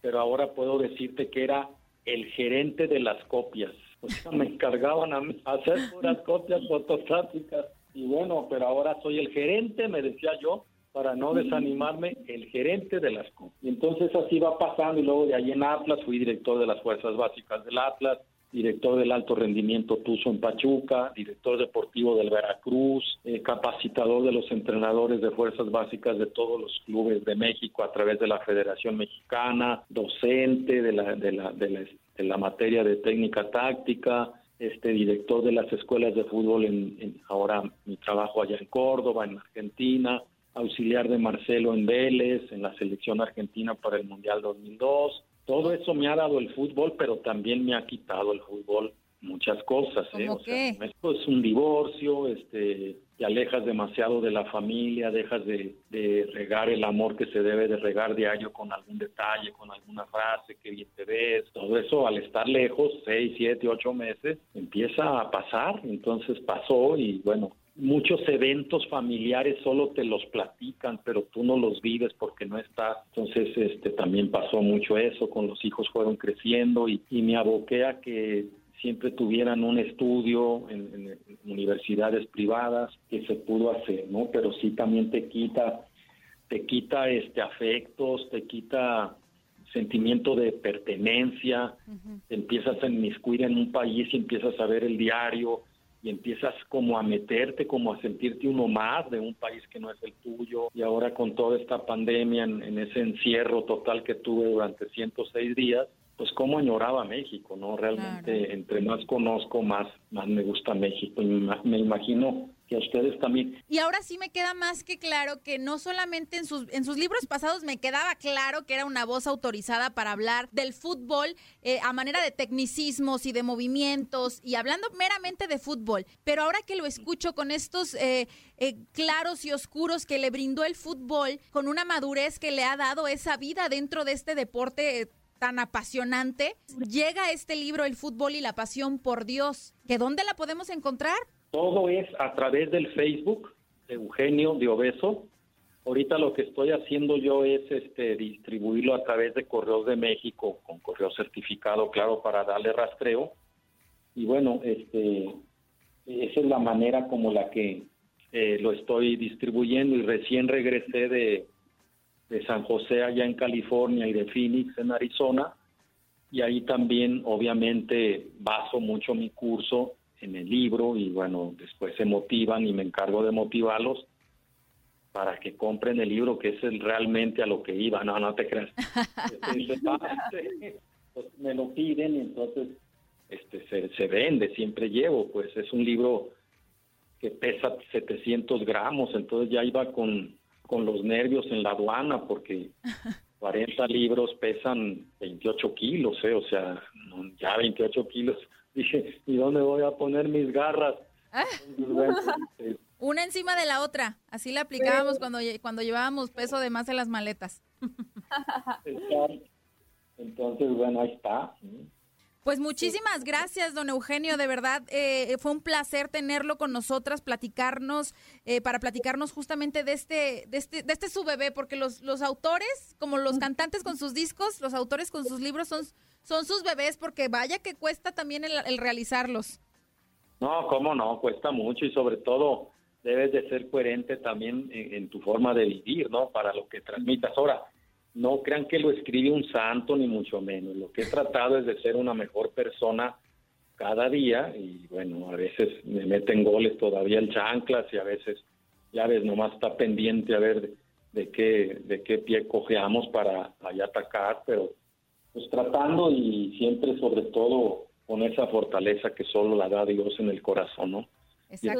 a ver si a ver si para otra esta Rominita habla más, No, justamente yo le iba a decir, don Eugenio, que siento que como se lo comenté hace unos momentos, este libro que nos está presentando de verdad queda en un momento justo porque como usted lo escribió durante una pandemia que nos ha cambiado la vida y de todo lo que platicamos Leslie y yo aquí, y que principalmente ese es el mensaje que queremos dar, ¿no? Que los jugadores, al ser una figura pública, deberían de dar un ejemplo más positivo a toda la afición, de este, mantener los pies sobre la tierra. Y siento que con este libro, con esta analogía que usted hace, de verdad llega justamente el mensaje que todos necesitábamos escuchar. Así que lo quiero felicitar, de verdad, gracias por presentarnos este, como dice Leslie, su bebé, porque está muy, muy interesante. Y yo estuve muy picada en la entrevista, o sea, usted no nos estaba viendo, pero de verdad Leslie y yo estábamos así con la baba de que es un, un tema bastante interesante y que es algo que hace falta, ¿no? La espiritualidad en estos momentos.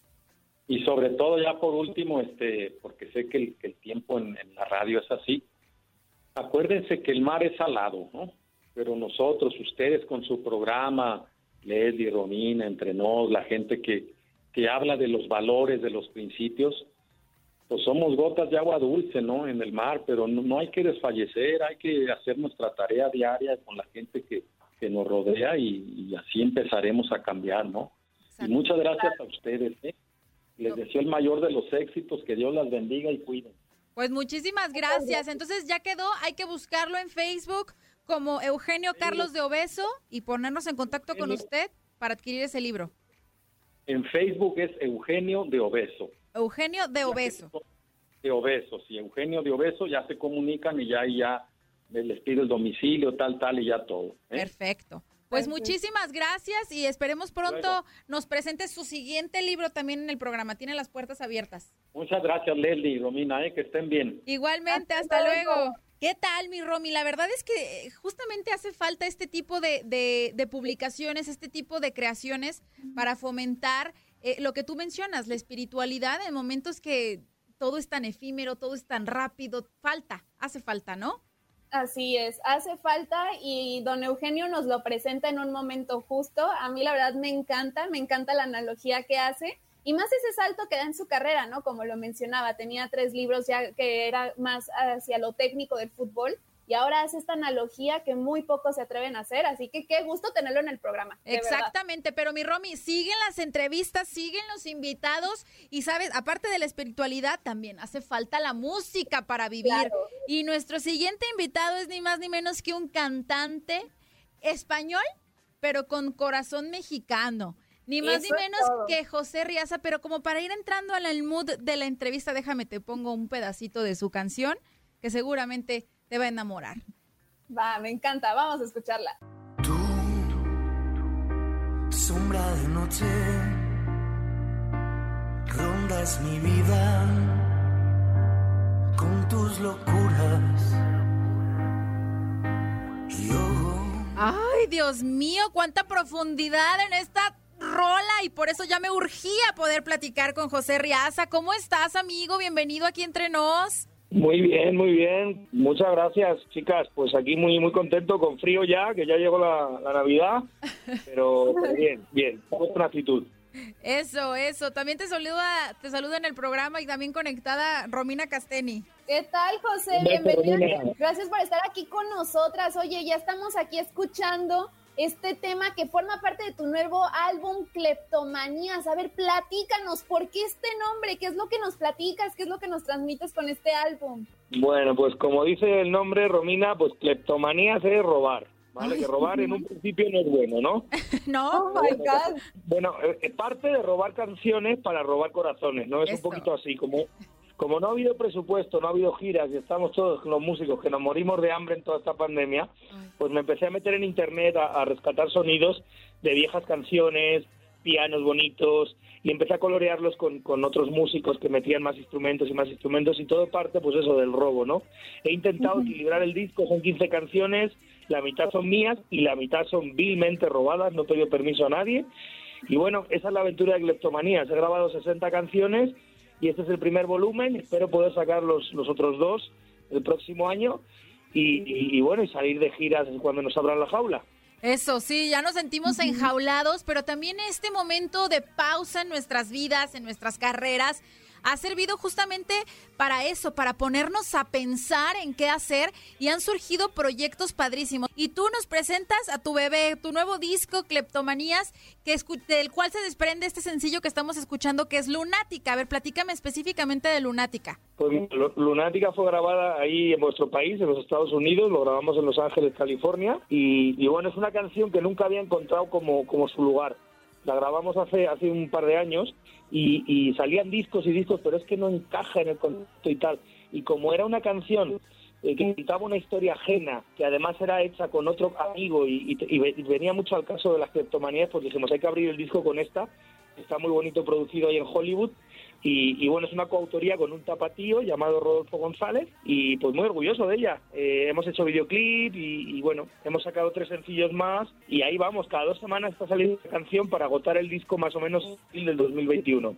Está padrísima esta canción, Lunática, y así como colaboras con el tapatío en esta canción, ¿Con quién más colaboras en este disco? ¿Cuáles eh, son las canciones que, formas dueto? A ver, platícanos más al respecto. Pues mira, hay de todo. Hay gente de Argentina, gente de Madrid, gente de, la Ciudad de México, eh, de Ecuador. Ha habido de todo. Mira, te voy a platicar el set list. Tenemos canciones eh, originales, Algarabía, que también salió de sencillo. Luego está El viaje interminable, que viene con un guitarrista de flamenco de Los Cabos acá en México. Y luego tenemos el, Belachao, ¿vale? Que es una canción que tiene más de 100 años.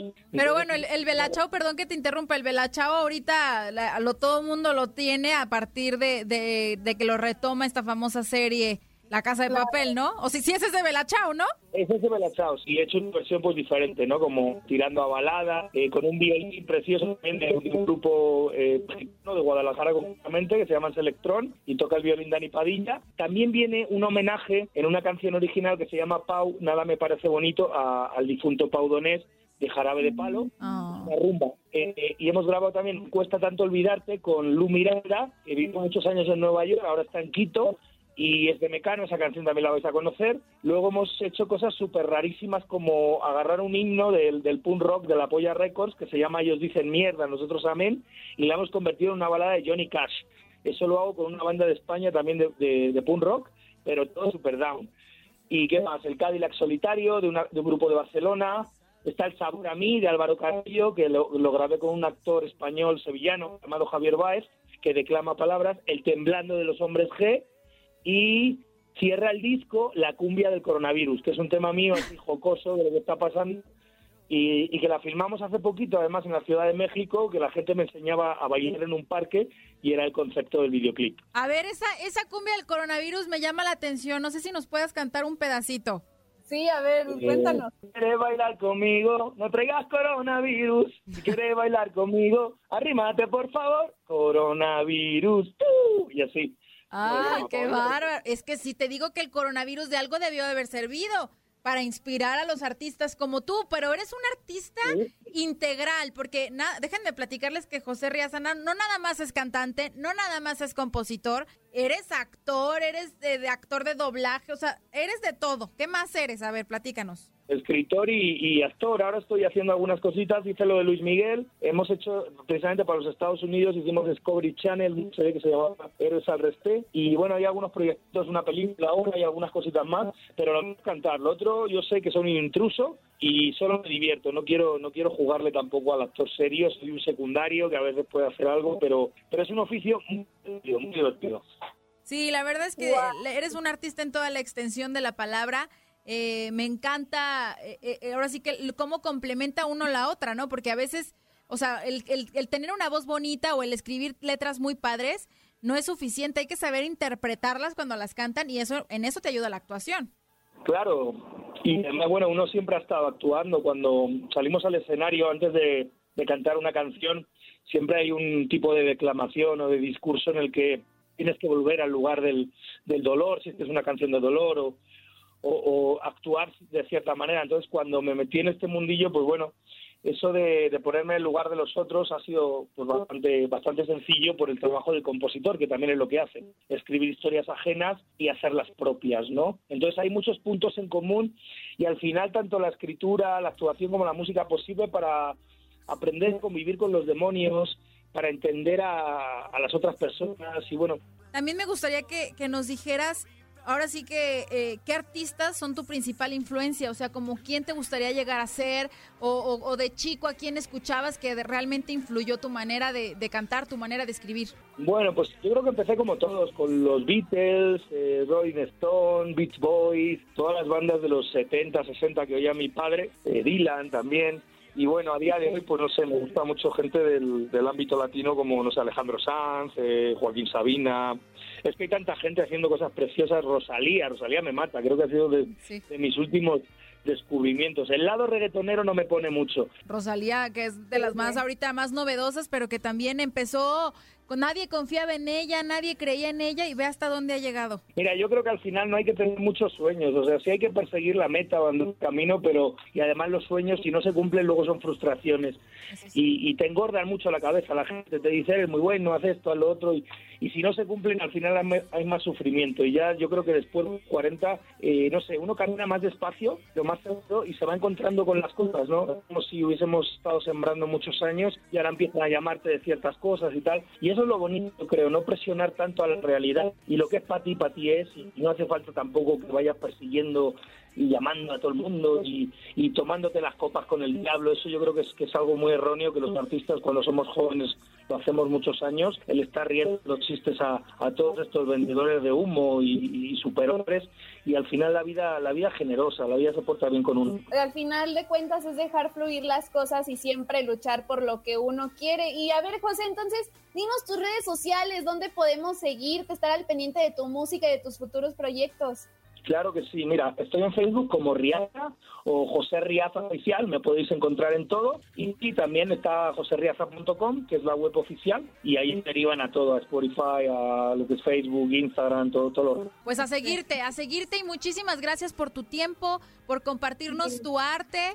Y aquí tienes las puertas abiertas de este programa para cuando tengas nuevos proyectos que presentarnos. Pues muchísimas gracias, Leslie, Romina, muchos besos para Miami y nada, pues que no perdamos la cabeza, que vuelva a la vida pronto y aportar. Eso, eso. Pues muchísimas Merry gracias. Christmas, Merry Christmas. Merry Christmas de una vez.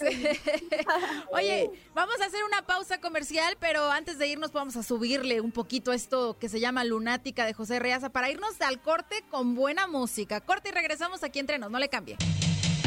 Lunática, me convierto en calabaza, me pierdo de cristal. Estamos de regreso. Aún hay más chismes aquí entre nos.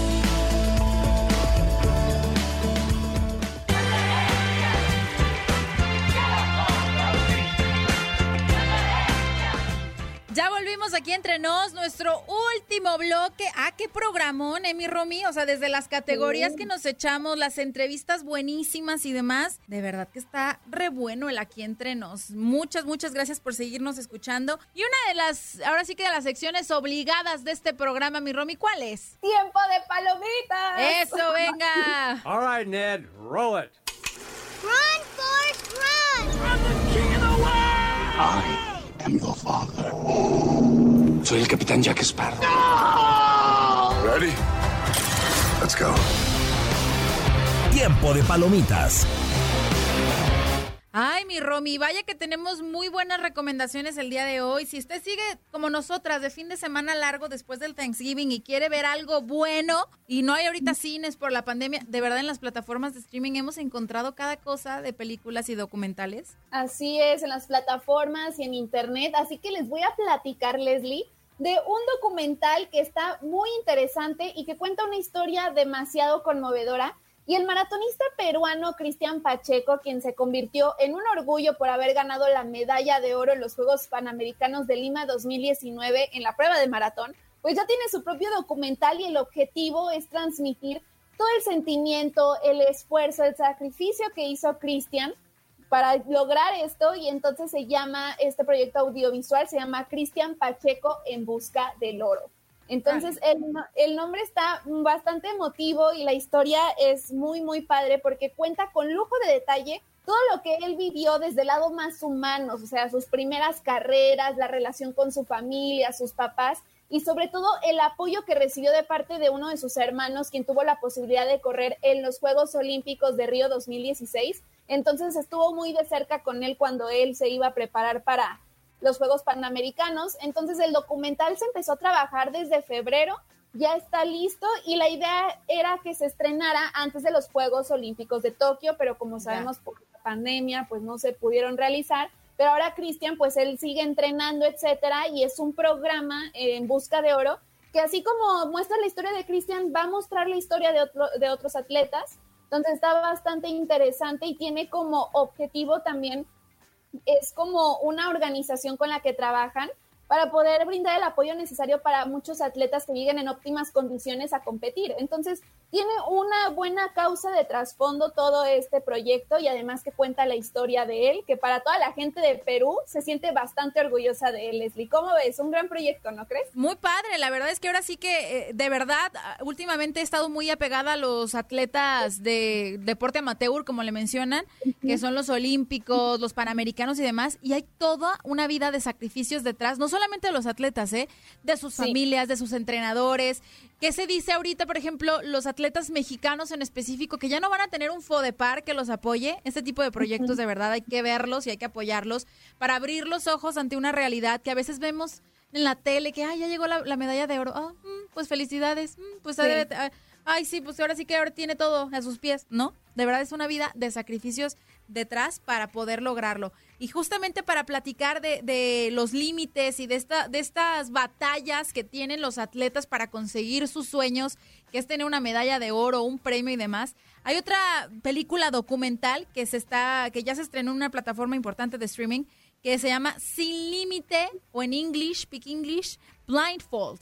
Es un docu- documental grabado en 4K sobre el esquiador invidente John Staka- Satakana, perdón, que empieza así el, el recorrido de, de las festividades, porque este documental resulta que ya es hasta ganador del Festival de Rotterdam. Entonces, la verdad es que pues, se acaba de celebrar, ¿eh? O sea, es, muy reciente. El, el festival fue el 27 y el 28 de octubre y ya se ganó el premio allá. Obviamente, pues miren, o sea, para empezar, es, es un esquiador invidente que ha dedicado toda su vida con muchísimo sacrificio y con muchísimas ganas a, eh, ahora sí que realizar lo que tanto ama y que lo ha convertido en uno de los mejores deportistas paralímpicos del mundo.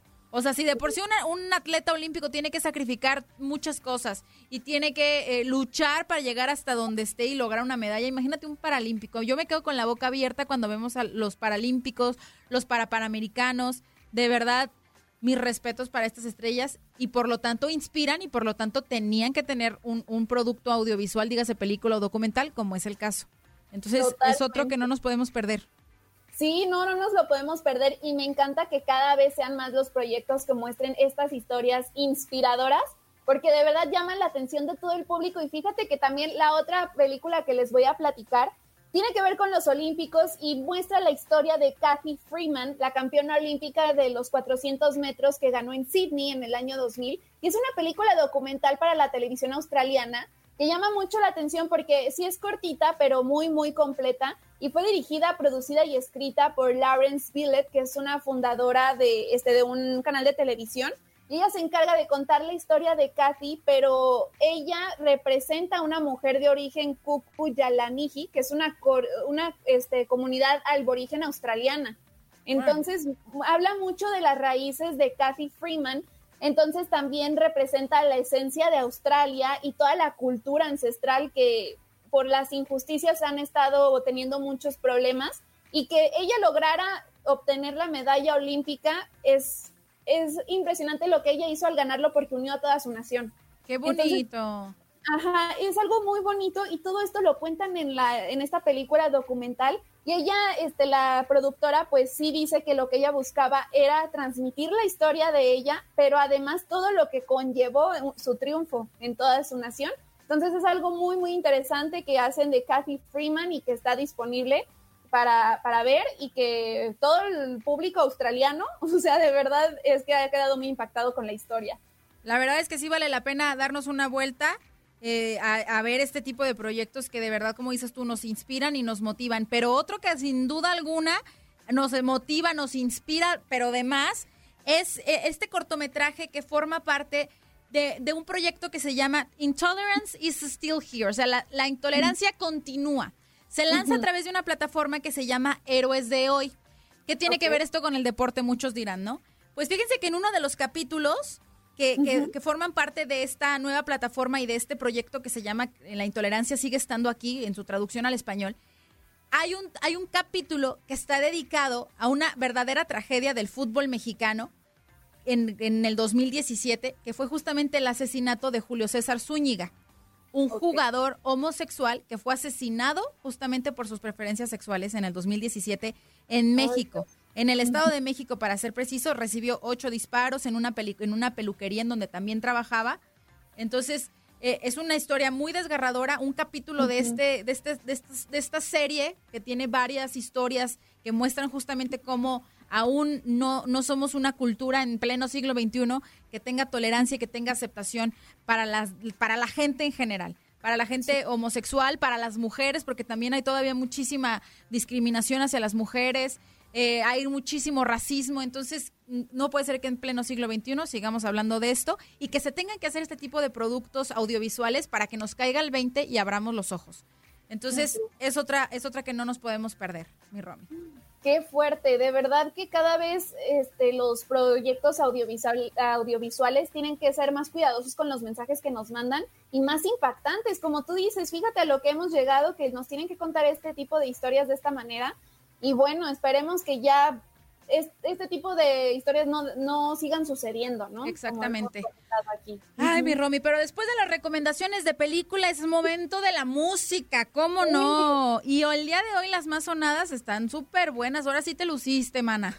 Ay, muchas gracias. Pues es que sí, ya se está acabando noviembre, Leslie. Y obviamente la música no ha parado de sonar. Gracias al cielo, los artistas se han puesto tan creativos y nos han regalado canciones padrísimas. Que bueno, en- durante este mes de noviembre la verdad se la rifaron con colaboraciones, con fusión de ritmos. Entonces aquí les presento las canciones más sonadas del mes de noviembre, que yo estoy segura que ahí estaban ustedes poniéndole play y play y play a todas estas canciones. A ver, vamos a escuchar las más sonadas de este mes de noviembre que ya, ya termina y ya el año se nos fue de bolón ping-pong. Escuchemos las más sonadas de noviembre, mi Romy.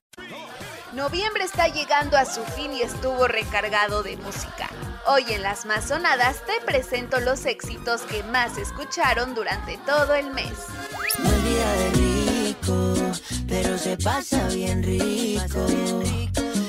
Camilo sigue cosechando éxitos y con vida de rico nos puso a bailar. Yo no tengo para darte ni un peso, pero sí puedo darte mis besos. Para sacarte yo tengo poquito, pero es gratis bailar pegadito. Yo no tengo para abrirte champaña, pero sí cervecita en la playa. Aunque es poco lo que yo te ofrezco con orgullo, es tuyo. Aquí abajo donde estamos los decepcionados. Cristian Nodal continúa en lo alto de las listas y el tema Aquí abajo no dejó de sonar. Y cómo no, si se me fue mi amor. Aquí abajo donde se le sufre no hay opciones. Los días se te gastan dedicándole canciones con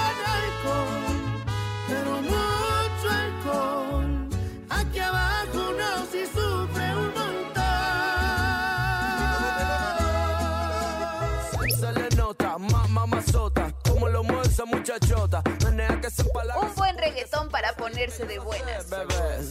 Se me nota que quiero de tu boca. Si es que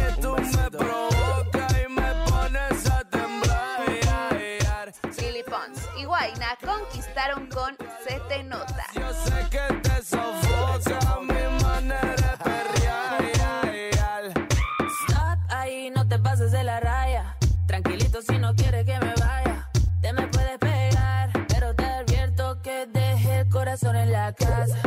No es la primera vez que esto me pasa. Puede que no te haga falta nada, aparentemente nada.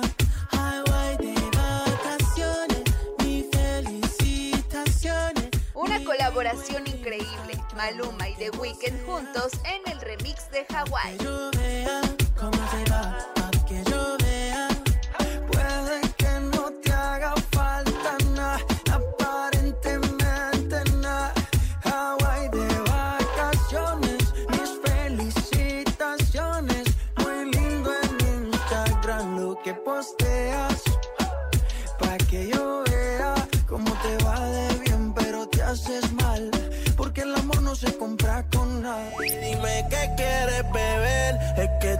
Eres mi bebé y de nosotros quién va a hablar si no nos dejamos ver.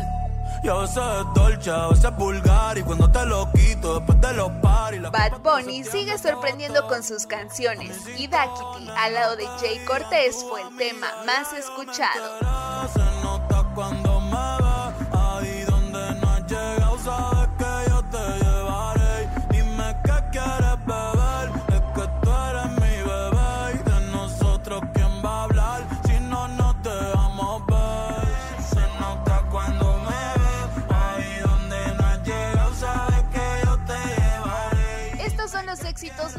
Del mes. ¿Cuál es tu favorito? Para aquí entre nos de tu DN Radio, Romina Castell.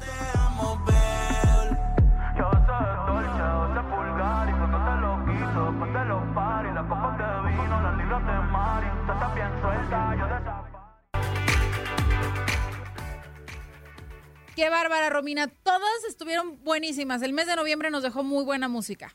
Así es, y todavía falta diciembre para cerrar con broche de oro el año, pero la verdad mi favorito fue Vida de Rico de Camilo. Sí, es un rolo, no, no, no, ese. Pero bueno, vámonos con más buena música y música nueva.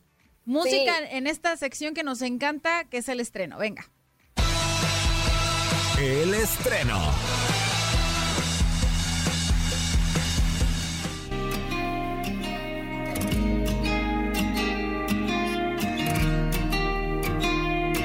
Dios mío, estoy impactada con esto. Desde febrero he vuelto a escribirte canciones. Sí, estamos escuchando a Anaí, que formaba parte de RBD, y es que después de 12 años, esta agrupación que sin duda alguna marcó a toda una generación, regresa y regresa con música nueva. Ya nos habían presentado su éxito pasado, el de Solo quédate en silencio, que los habíamos podido escuchar a través de Spotify. Pero ahora nos presentan música nueva y esto que nos presentan, su nuevo sencillo se llama Siempre he estado aquí. Hay que escucharlo, venga. Sí. Pero aunque se pase el tiempo, vuelve el viento que Te hizo contener la respiración. yo siempre estaba aquí.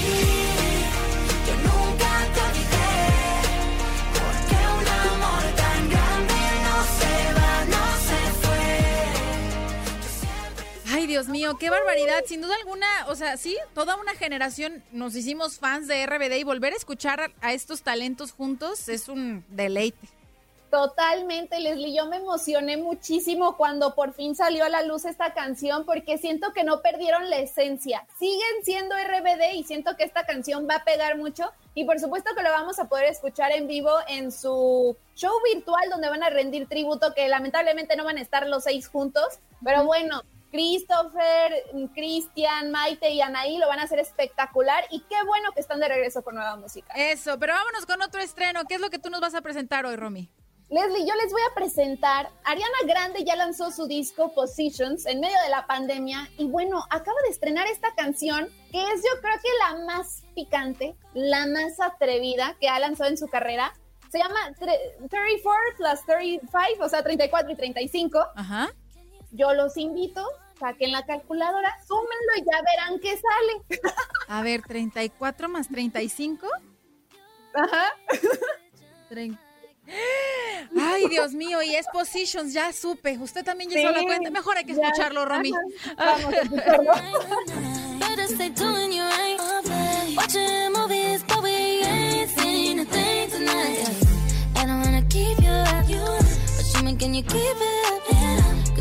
Ay, Dios mío, sin duda alguna Ariana Grande últimamente ha sido muy sexy. Con este título ya voy a llegar con mi novio y le voy a decir, ¿y si hacemos un 34 más 35, mano? Va a ser la clave. Sí, va a ser nuestra clave, así nadie nos va a entender. Me- Vamos con otro estreno y es de otra chica guapísima y súper talentosa, así como Ariana Grande, pero versión mexicana, ni más ni menos que mi Belinda, así como no, que se une en colaboración con Showtech para presentarnos y, y con Nacho, son los tres juntos, Showtech, Nacho y Belinda. Que regresa Showtech al radar, ahora sí que estaban súper perdidos, con esto que se llama Una Mamacita. Y con unas colaboraciones muy, muy importantes. ¿Y te parece si escuchamos una mamacita? Sí, a ver, vamos. Venga.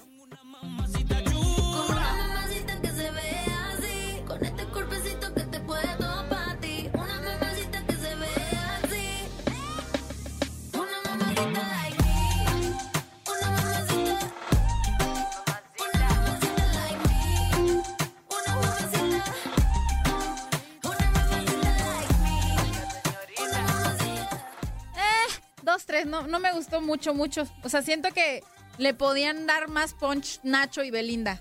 Sí, realmente sí, yo me quedé esperando más.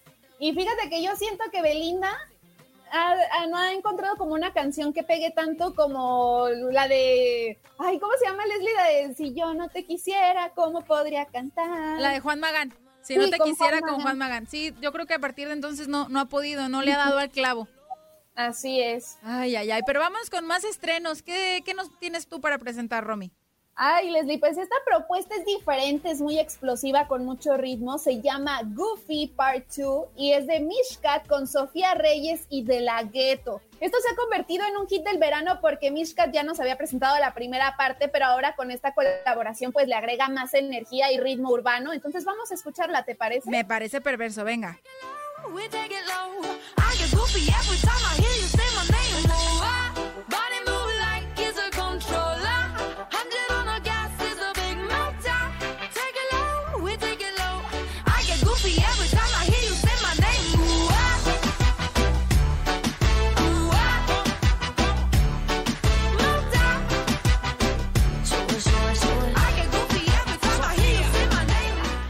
Me gusta, fíjate, o sea, está como pegajosona, la verdad. Sí, a mí también me gustó. Siento que está buena para hacer ejercicio o en alguna fiesta cuando se puedan hacer. Yo creo que sí es muy buena opción. Sí, venga, vámonos con más música y la verdad esta colaboración me gusta mucho. Yo para empezar soy fan de plano de Mau y Ricky, ¿sí? Pero ahora se unen a la cantante argentina Lali Espósito, que bueno, ya es toda una revolución esta mujer, porque todo mundo la, la trae en la cabeza, muy guapa por cierto, y ahora se unen, eh, se une con Mau y Ricky en este nuevo, nuevo tema que se llama No Puedo Olvidarte.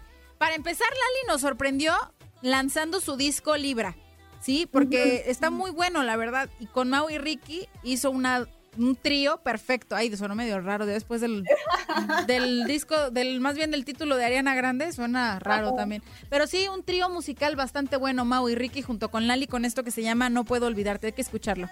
Venga.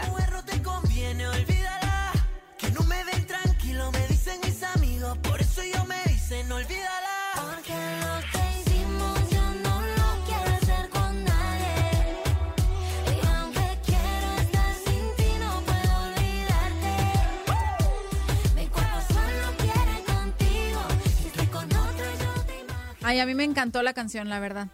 Sí, O sea- fíjate que Lali de verdad tiene muy buen gusto y con Mau y Ricky, pues qué bombazo nos acaban de regalar. Exactamente, son muy buenos estos chamacos, o sea, sí heredan el, el talento totalmente de su papá, Ricardo Montaner, y lo hacen increíble.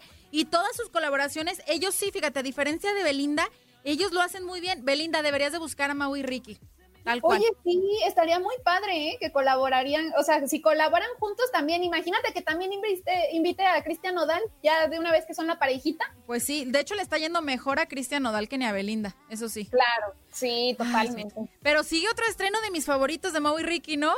Sí, ellos acaban de estrenar Ouch. Es un tema así que totalmente habla de las relaciones tóxicas, de todos los sentimientos que uno tiene. Y la verdad, el video está espectacular, parece película de Hollywood. Ellos estrenan este sencillo que forma parte de su, de su nuevo álbum, que muy pronto vamos a poderlo escuchar, que se llama Refresh. Así que vamos escuchando un poco cómo suena Ouch de Maui Ricky. Venga.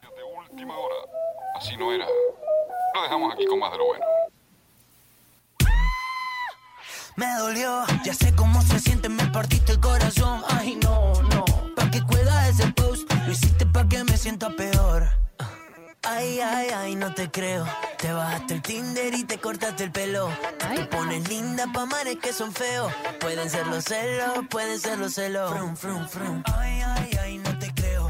Te bajaste el Tinder y te No, es que estos niños son buenísimos, la verdad. Sí, son expertos en hacer canciones que se convierten en hits y también que en las redes sociales, ya con esto del TikTok, cada canción que lanzan tienen que sacar la coreografía para que todo el mundo la baile. Exactamente, pero vámonos con el último estreno del día de hoy, mi Romy, una rola que me gusta muchísimo, es lo más reciente de Cani García, uniendo su talento con otro grande también de la música que es Carlos Vives en este tema que se llama Búscame. Búscame, por cierto, eh, está, estaba nominada en la categoría de Mejor Canción Tropical en la entrega de, anual de los Latin Grammys. Entonces, sin duda alguna ya tenía garantía de que iba a estar eh, buenísima, ¿no? Entonces, me encanta Búscame. eh, forma parte de la nueva producción musical de Cani, el cual eh, recibió este año cinco nominaciones también al Latin Grammy, convirtiéndose en la artista femenina más nominada.